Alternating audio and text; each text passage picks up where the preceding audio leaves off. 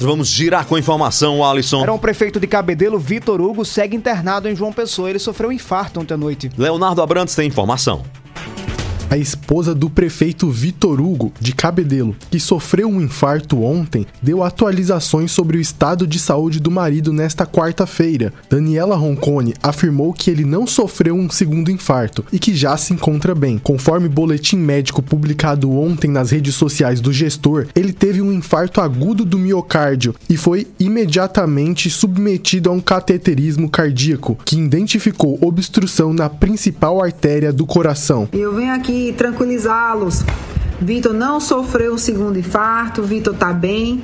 Ele submeteu um procedimento ontem. É, hoje pela manhã já fez um eco que confirmou que está tudo bem, já iniciou sua fisioterapia.